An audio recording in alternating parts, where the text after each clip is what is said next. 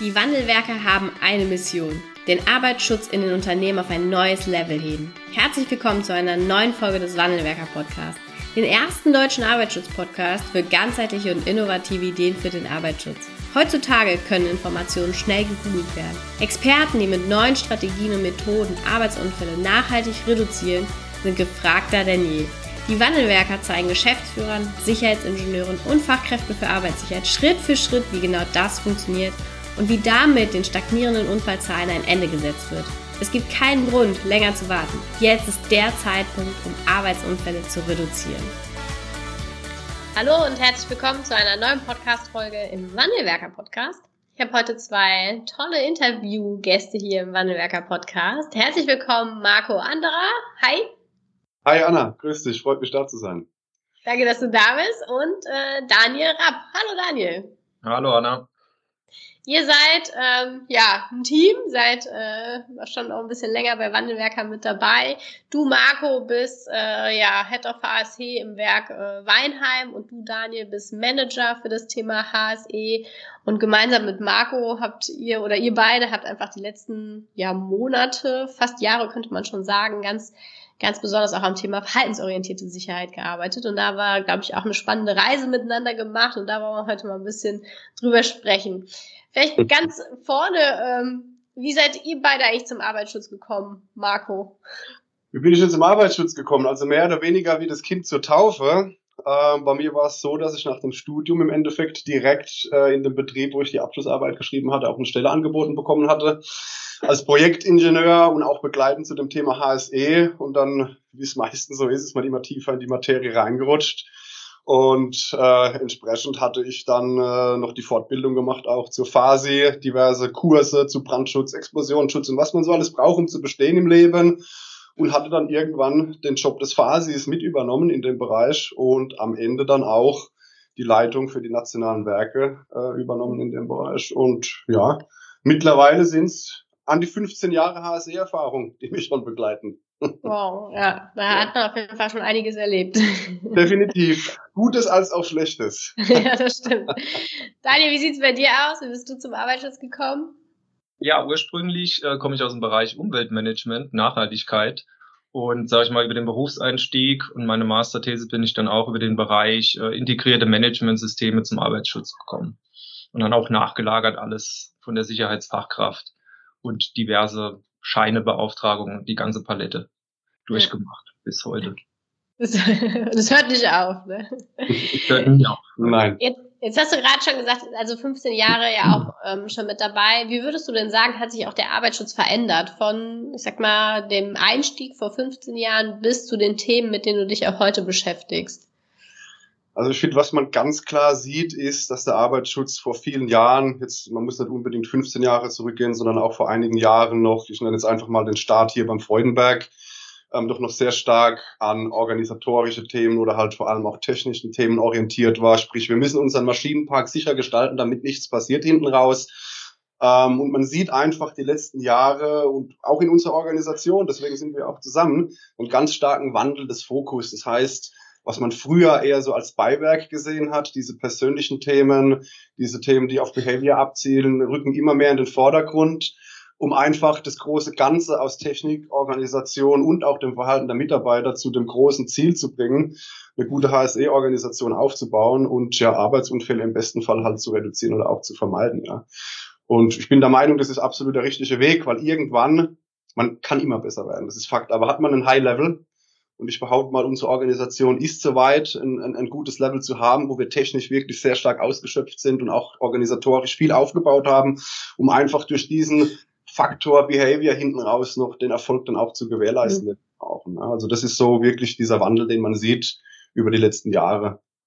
Ja. Okay. Was, äh, was waren denn so eure Herausforderungen, gerade auch dann bezogen auf diesen, diesen Wandel oder diesen Wandel zu gestalten, ne? Vom technisch sicheren Maschinenpark hin zu, okay, jetzt müssen wir uns mit dem Thema Verhalten irgendwie auch beschäftigen. Was sind die Herausforderungen? Ich sage, im Endeffekt ist es ja ganz klar, wenn man jetzt mal auf den technischen Arbeitsschutz wieder abzählt, ich mache ein Schutzkonzept für eine Maschine oder entwickle ein Schutzkonzept, installiere technische Schutzmaßnahmen, wie jetzt als einfaches Beispiel mal eine Zaun oder eine Lichtschranke ist das eine. Aber auf der anderen Seite dieses Thema Behavior oder die Kulturentwicklung oder überhaupt mal eine Kultur zu entwickeln in einem Werk, das ist natürlich am Ende die Königsdisziplin. Und ich denke, da kann mir jeder, der heute hier auch zuhört, zustimmen, weil hier geht es nicht darum, einfach was zu installieren, sondern wirklich dieses Mindset, diesen Schalter in der Organisation über alle Hierarchieebenen im Endeffekt umzulegen und dieses Verständnis für das Thema zu bekommen. Das ist einfach ein, ein sehr herausfordernder Weg, das ist ganz klar, aber am Ende des Tages, wie gesagt, das, was wir auch brauchen. Ja. Also das ist im, im Endeffekt in meinen Augen die größte Herausforderung, die Organisation und vor allem auch das Management dafür zu begeistern, dass genau das, was wir jetzt tun, das ist, um am Ende des Tages Erfolg zu haben, als Konglomerat mit den anderen Maßnahmen, die ich jetzt auch anfangs schon beschrieben hatte. Was würdest du dazu noch was ergänzen, Daniel? Oder ist das, was ist so aus deiner Sicht so die Herausforderung beim Thema verhaltensorientierter Arbeitsschutz?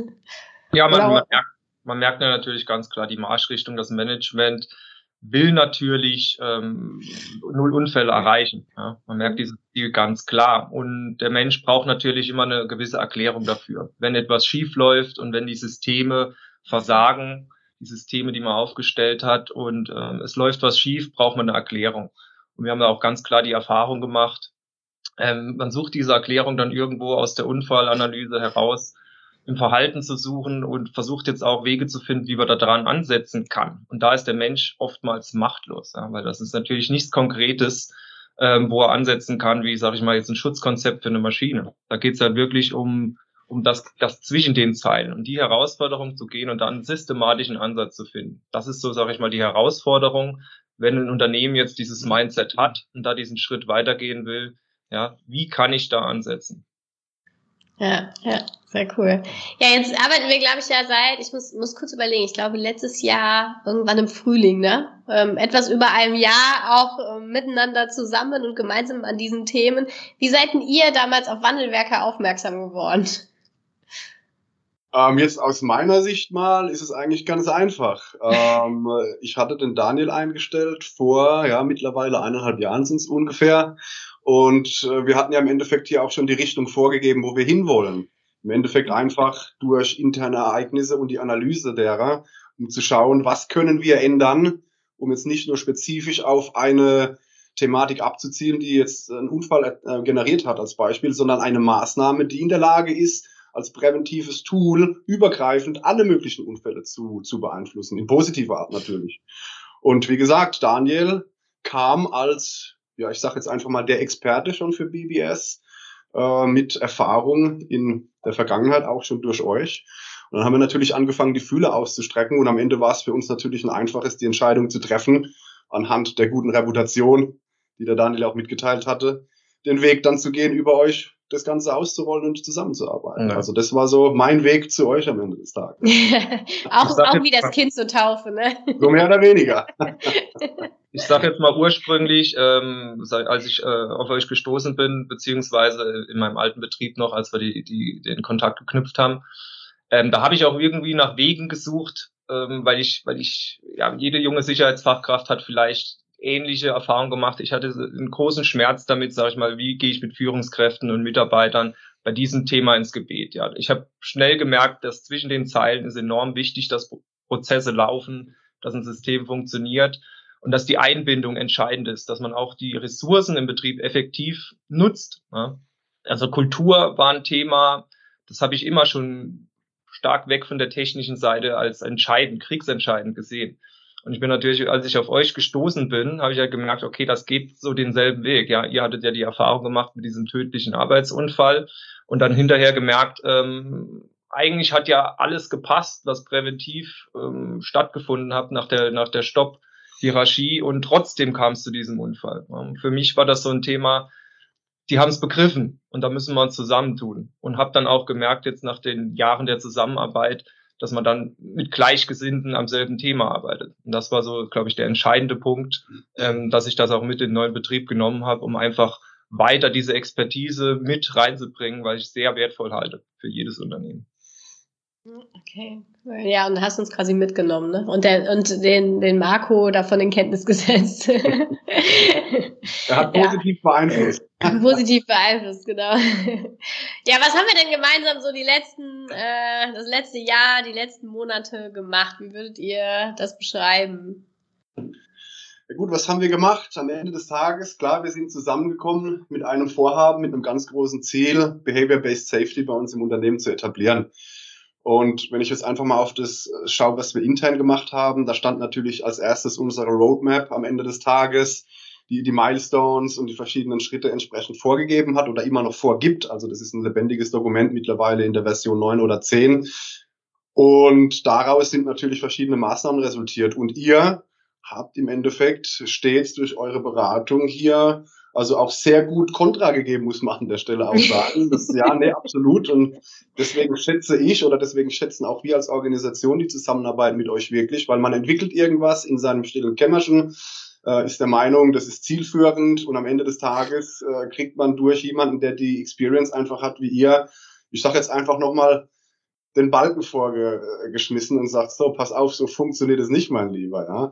Und dementsprechend ist es ganz, ganz wertvoll, hier mit euch die regelmäßigen Termine, die One-by-Ones, die wir ausführen, äh, hier unsere nächsten Schritte halt auszuarbeiten, drüber zu diskutieren, den Feinschliff zu durchzuführen und so weiter und so fort. Ne? Gut, intern haben wir natürlich einiges mehr unternommen, ne? aber ich denke, äh, das würde es fast den Rahmen sprengen, wenn ich den ganzen Weg vom Start bis zu unserem heutigen Status jetzt hier mal runter exerzieren würde. Ich kann da nur ergänzen, für jedes Unternehmen, das, sage ich mal, in so einem Kulturwandel interessiert ist und das die Sicherheitskultur verbessern will.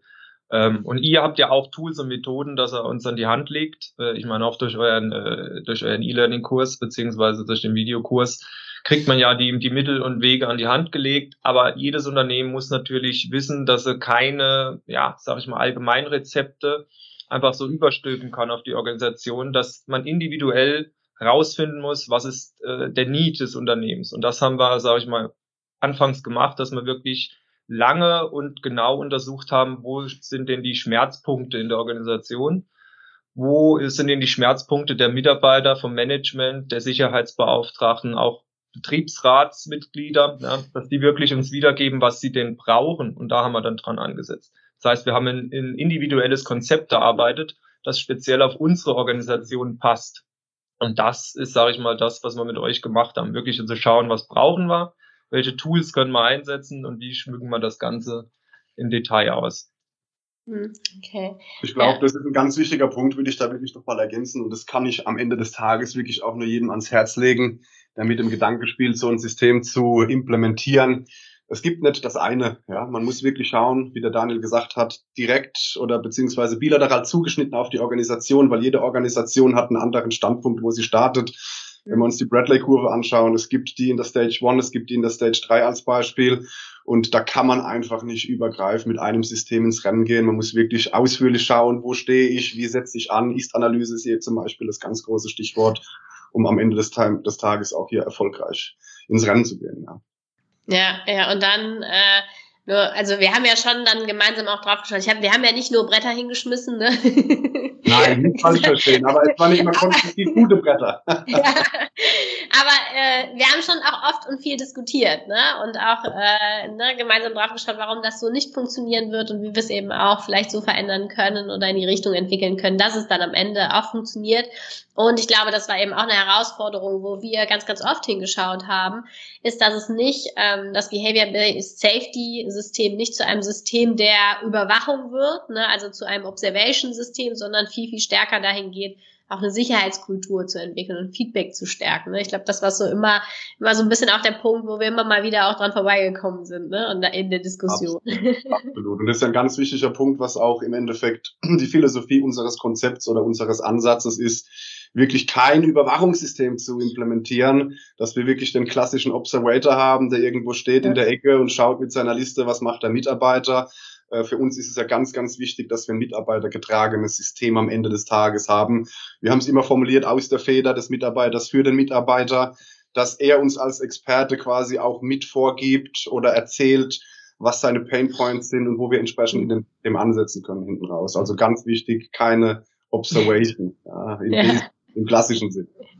Ja, was man so ähm, eure, ja, eure größten Learnings bisher? Auch in der, in der Zusammenarbeit mit uns natürlich, aber natürlich auch in der Umsetzung nach in der betrieblichen Praxis.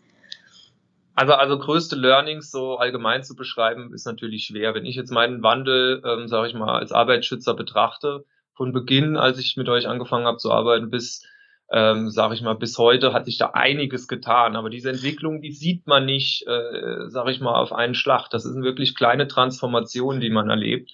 Und ich denke, äh, das Key Learning selbst als Arbeitsschützer, wie gehe ich raus, ja? Bin ich immer der, der über die Führungskraft meckert, die Führungskraft, die, die nicht in die Pötte kommt, die Maßnahmen nicht umsetzt oder die Führungskraft ähm, und der Mitarbeiter, der sich nicht an Regeln hält. Das sind alles so Dinge, nachgelagert, muss man sagen, man muss die Menschen betrachten als das, was sie sind, ja, als, als den Charaktertyp, den sie vorweisen und dann individuell agieren. Und das ist, sage ich mal, so das Key Learning, nicht aus dem Elfenbeinturm zu agieren, sondern sich selbst zu hinterfragen. Ich bin hier nicht nur der Berater im stillen Kämmerlein, der sich raushält, sondern ich bin die helfende Hand. Ich gehe in den Dialog und ich zeige Verständnis und vor allen Dingen auch, wie ich auftrete, ja, meine Authentizität und die Art der Kommunikation. Da wird ja bei euch im Training sehr viel Wert drauf gelegt. Und das merkt man dann im Umgang, was zurückkommt. Also dass das, der Payback der Mitarbeiter und, und auch die, die positive Resonanz der Mitarbeiter, wie sie dann reden. Also ich habe auch Rückmeldungen dann bekommen, nachdem ich durch eure Schule ging, wirklich zu sagen, oder die Mitarbeiter, die gesagt haben, äh, das ist die beste Sicherheitsfachkraft, die ich je so erlebt habe. Ja?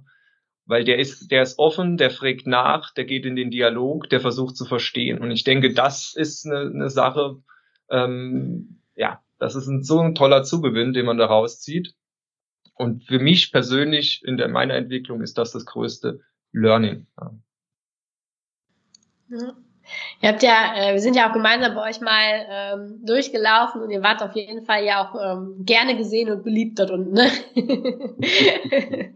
also das kann man ja schon nicht anders sagen. Sie sind nicht alle ähm, auch weggelaufen vor euch, ne? Oder haben eben auch geschaut, dass sie schnell wegkommen, sondern wir haben ja da auch das eine oder andere wirklich gute Gespräch auch geführt mit euren Mitarbeitern ja. zum Thema, also zum zum aktuellen Stand oder eben auch zum neuen System. Ja. Ja, das ist am Ende aber auch ein ganz großer Erfolgsfaktor, dass man im Endeffekt, wie Daniel jetzt schon sagte, nicht irgendwo der Dirigent aus dem Elfenbeinturm ist oder am es spielt einfach auch die Personality. Wie gehe ich mit den Mitarbeitern um? Wie rede ich mit den Mitarbeitern? Spielt am Ende auch eine große Rolle, wenn man die Produktion betritt als HSL-Manager, Phase, wie auch immer, und ist ja. nicht anerkannt, nicht angesehen, sei es jetzt durch sein Verhalten, wie auch immer, dann ist klar, dann haben wir hinten andere Probleme anstehen, die halt den Erfolg irgendwo äh, äh ja nicht positiv beeinflussen. Ne? Und ich denke, da können wir über das ganze Team sagen, da müssen wir uns nicht verstecken. Nee. es ist ja auch, sage ich mal, wenn ich eine kulturelle Änderung erreichen will, und das wollen wir ja mit unserem Konzept mit euch, man ist ja als Arbeitsschützer heutzutage so bisschen dann der Change Manager. Der ist ja nie gern gesehen, sag ich mal. Veränderung ist immer so ein Buzzword, was die Mitarbeiter abschreckt. Ja, wir wollen uns verändern. Wir wollen auf eine neue Kulturstufe gehen. Und wir erklären das ja den Mitarbeitern. Wir gehen ja ausführlich mit denen ins Gebet, was das bedeutet, wie diese Idealwelt dann aussieht, wo wir hinwollen. Und letztendlich, da brauchst du halt das Feingefühl. Das ist einerseits das Schwierigste, ja, sag ich mal, das Bewusstsein der Leute zu erreichen, ja, von unserem stark technisch ausgeprägten äh, Fasi-Pool.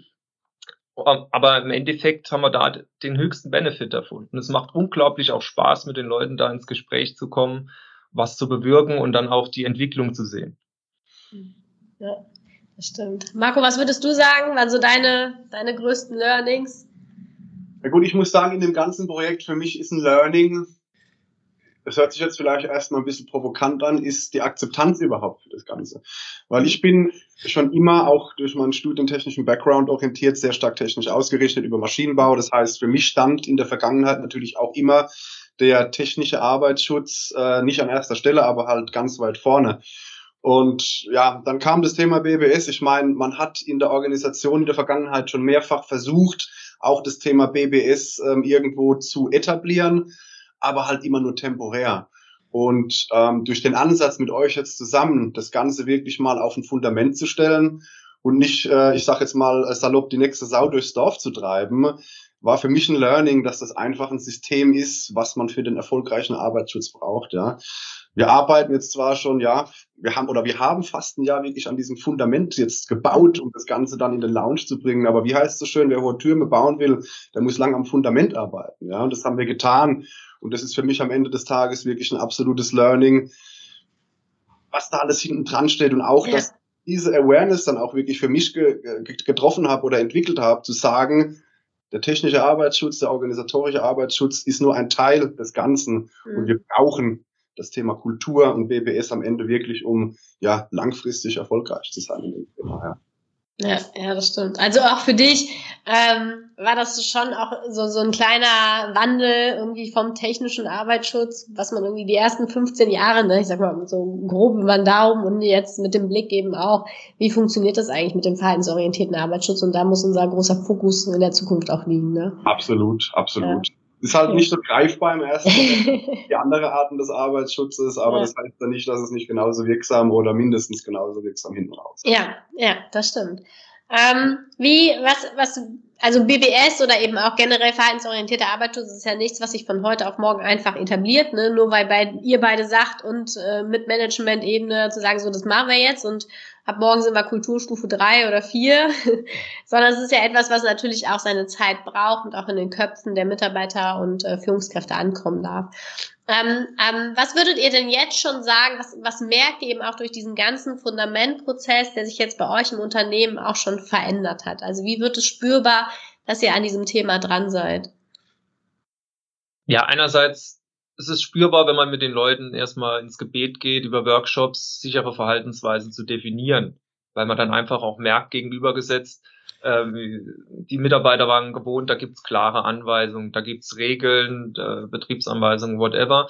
Und die haben das vorliegen und kriegen dann eingetrichtert bei der Unterweisung bei, am Arbeitsplatz, das ist einzuhalten, das ist zu befolgen. Durch diesen Ansatz, dass man da mit dem BBS darauf zugesteuert sind, die Mitarbeiter die sicheren Verhaltensweisen definieren zu lassen und das zusammen zu erarbeiten. Da wurde, da wurde auch ein gewisser Bewusstseinswandel erreicht, da die Mitarbeiter einfach dann drüber nachdenken, ja, was, was bedeutet das für mich in dem Arbeitsplatz? Was, was im Einzelnen, im Detail mache ich da überhaupt den ganzen Tag und wo liegen denn meine Gefährdungen? Das heißt, äh, das Bewusstsein wurde schon massiv angeregt und ähm, zu mir kam dann auch, äh, wir waren dann bei einer Weiterbildung, bei der BG beispielsweise, kam ein Mitarbeiter abends zu mir, ähm, der sagte mir, ja, durch den Workshop, den wir hatten, da wurden das ganze Thema erstmal richtig bewusst. Ja. Also ein Mitarbeiter an der Anlage, der sagte, er hat das jetzt auch für den Privatbereich umgesetzt. Er nervt zu Hause schon seine, seine äh, Freunde mit Arbeitsschutz, weil er wirklich motiviert wurde dadurch. Ja, wir regen wirklich die Leute jetzt erstmal an, ihr Bewusstsein dahingegen zu ändern und auf ihre Kollegen auch zu schauen. Und das ist, sage ich mal, so ein Punkt, das spürt man schon bei den mhm. Pilotbereichen, sage ich mal, wo wir das System jetzt eingeführt haben. Ähm, die denken da schon anders. Ja. Wir können nicht jeden mitholen, klar, da ist nicht jeder so begeisterungsfähig, aber man merkt schon, der Großteil der Mitarbeiter, die haben ein anderes Auge auf das Thema. Ja, okay. ja, manche alle, alle kriegt man in der Regel nicht. Ne? Und manche erledigen sich dann auch biologisch oder äh, zeitlich gesehen, sodass aber da natürlich auch mit vielen neuen und jungen Führungskräften da oft eine ganz, ganz andere Akzeptanz nochmal dafür da ist. Ne? Ja, was würdest du, sag mal, Marco, du bist ja auch viel dann auf ähm, Management-Ebene unterwegs und Geschäftsführungsebene unterwegs. Hast du da auch Veränderungen so im Laufe des jetzt letzten Jahres feststellen können oder wie würdest du die Veränderungen da beschreiben? Ich glaube, man muss realistisch sein. Es gibt natürlich nicht nur die eine Richtung an Entwicklung ja. oder was man an Veränderungen sieht, sondern es gibt natürlich auch hier wie in der Belegschaft natürlich unterschiedliche Entwicklungen, auch unterschiedliche Sichtweisen zu diesem ganzen Thema. Was aber Fakt ist, mhm. ähm, man muss ja sagen, wir kommen ja zum Glück jetzt nicht aus St Stage 4 von der Bradley-Kurve, mhm. sondern wir haben ja wirklich schon irgendwo ähm, Stage 2 angekratzt in Umfragen, dass da schon ein sehr hoher, hoher Mindset und ein Commitment für dieses Thema im Management-Team da war. Ja. Nichtsdestotrotz ähm, war ja der Auslöser, den Weg zu gehen am Ende des Tages, ein schlechter Start für uns, nicht nur in der Organisation Weinheim, sondern global gesehen, die Unfallzahlen. Ja, also mhm. es gab äh, viele, viele verschiedene Mutmaßungen, wieso es denn so war. Aber wir haben für uns im Endeffekt beschlossen, wir müssen was tun und wir müssen auch irgendwas machen, was sich von dem abhebt, was wir in der Vergangenheit getan haben. Und das kam ja im Endeffekt schon wirklich von der Geschäftsleitung.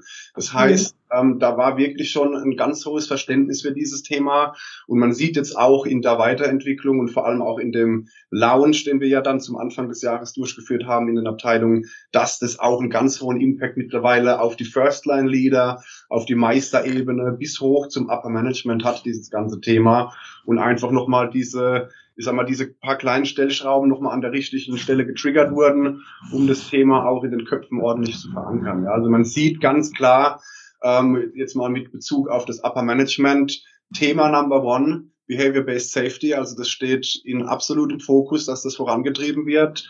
Das steht äh, im, äh, im äh, Bereich der Werksleitung auf dem absoluten Fokus.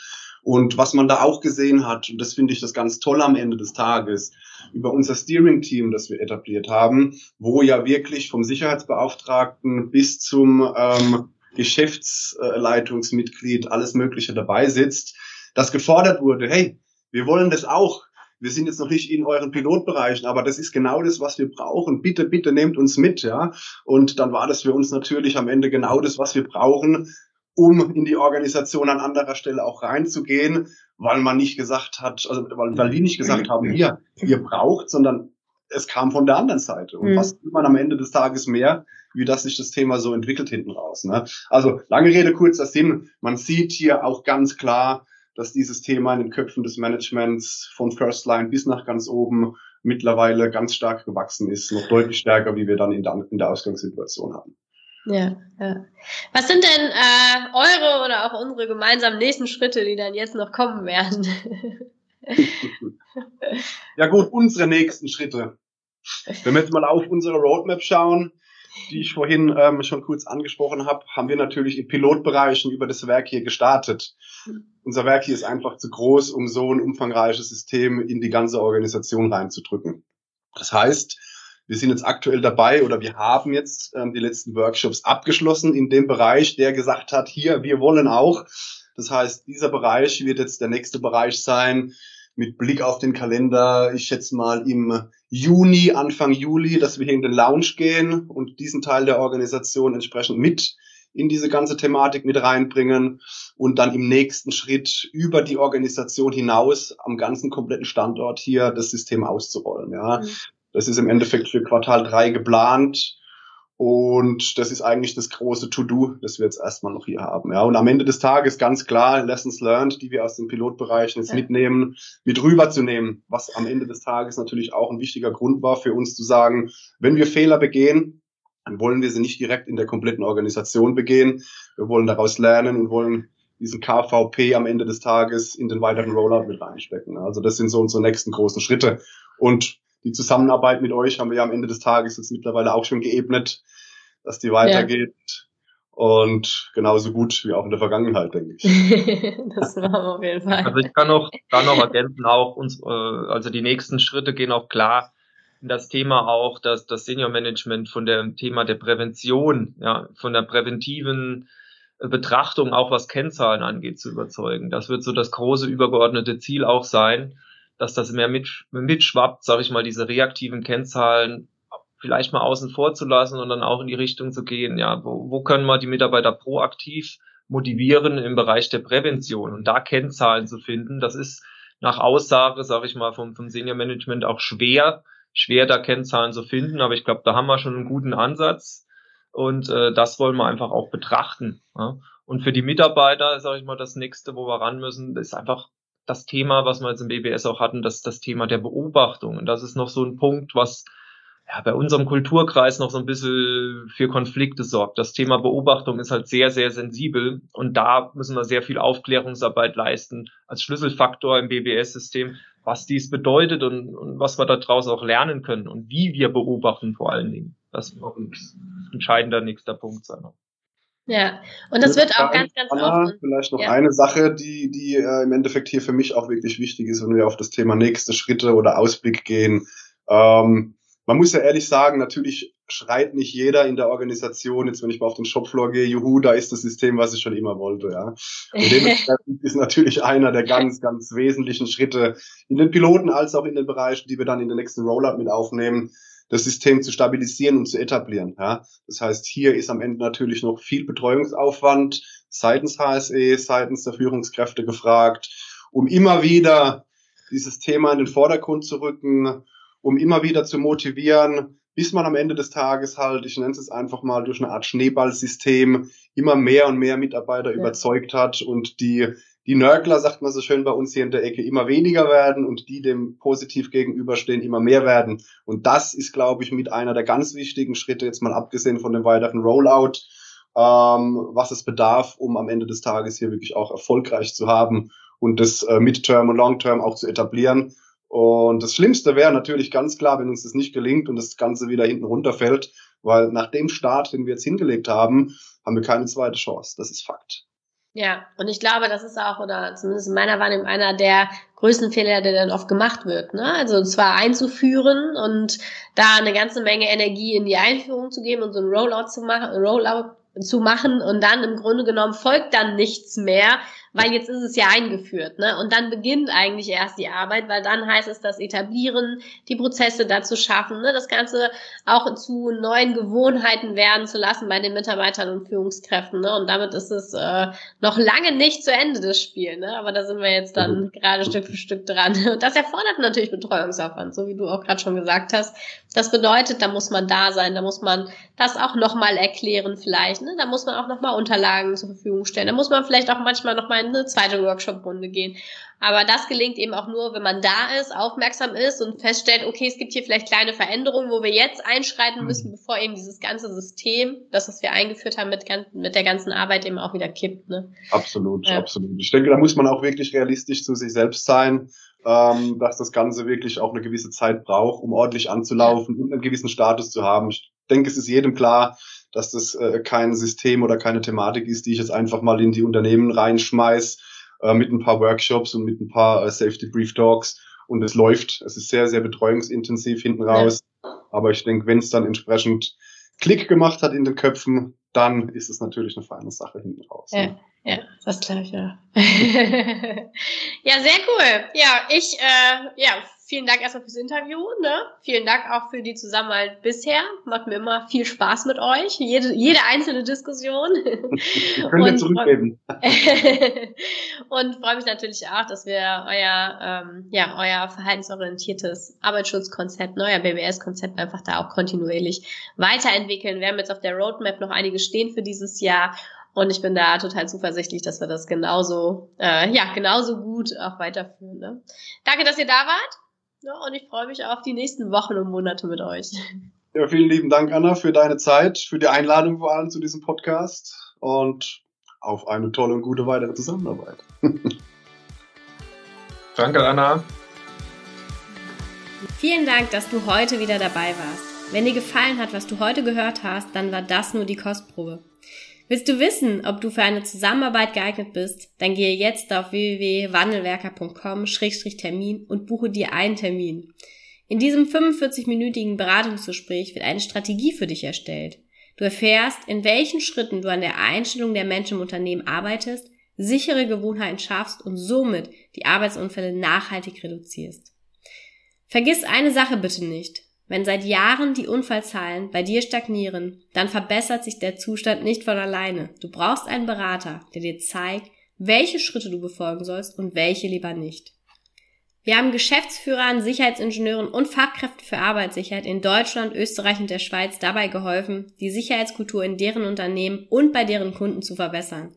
Als Kooperationspartner des Verbandes für Sicherheit, Gesundheit und Umweltschutz bei der Arbeit liegt es uns am Herzen, dir das notwendige Handwerkszeug auf dem Weg zur Vision Zero zu zeigen und bei der Umsetzung zu unterstützen. Wenn du wissen willst, ob du für eine Zusammenarbeit geeignet bist, dann sichere dir jetzt unter www.wandelwerker.com-termin deinen persönlichen Termin.